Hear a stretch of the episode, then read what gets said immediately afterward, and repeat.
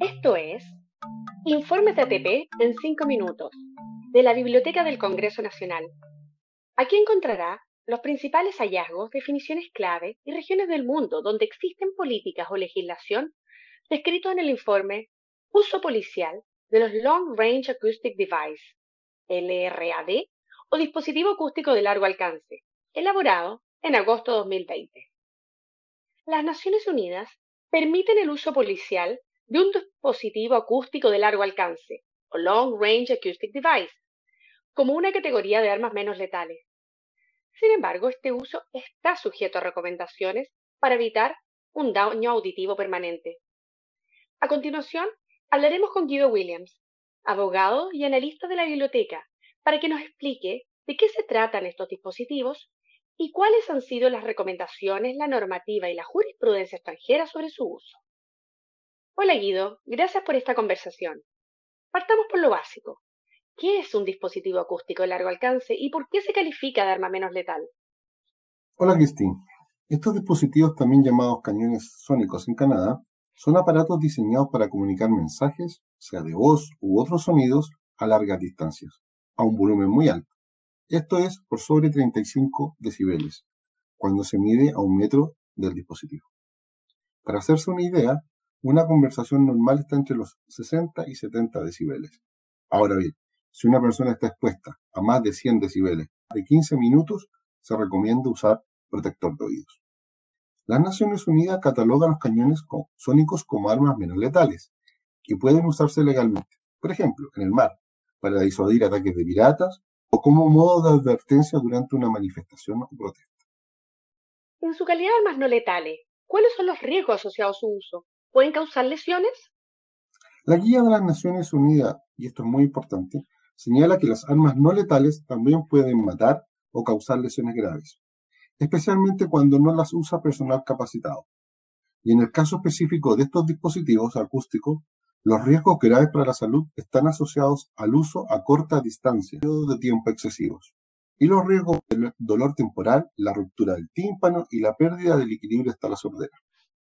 Ahora, son potencialmente ilegales cuando se usan indiscriminadamente contra una multitud o contra individuos específicos, y también cuando se usan en un rango de decibeles que pueden causar daño auditivo permanente.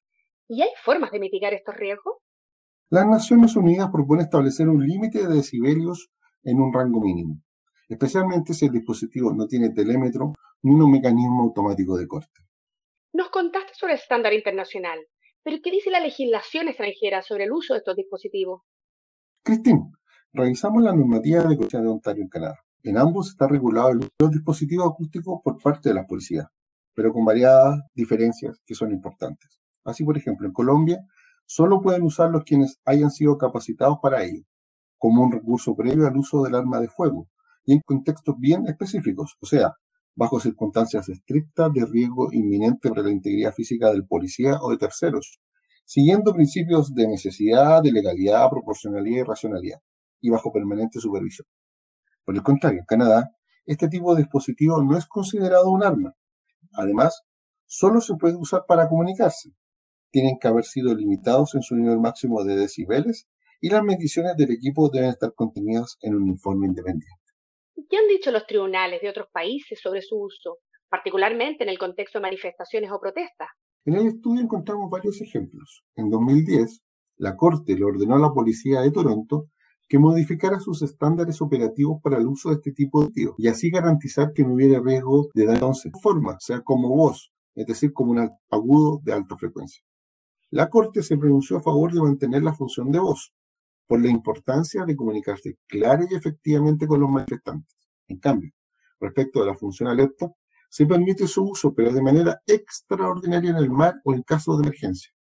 Y se agregaron nuevas limitaciones de distancia y volumen para evitar daños de tiro. En el caso de Estados Unidos, encontramos cuestionamientos a la constitucionalidad de su uso. En efecto, una corte de Nueva York determinó que usar un dispositivo acústico de largo alcance que pudiera causar lesiones graves para mover a los manifestantes no violentos en las veredas violaría los derechos de la décima cuarta de la Constitución Federal. Cabe recordar que esta enmienda es la que aborda los derechos de ciudadanía y de igual protección ante la ley y el derecho de las personas a no ser excesiva. de Nueva York, en el estado de este fallo, habría existido división y disparidad entre la amenaza que representaba la protesta y el grado de fuerza utilizado por la policía. Muchas gracias, Guido.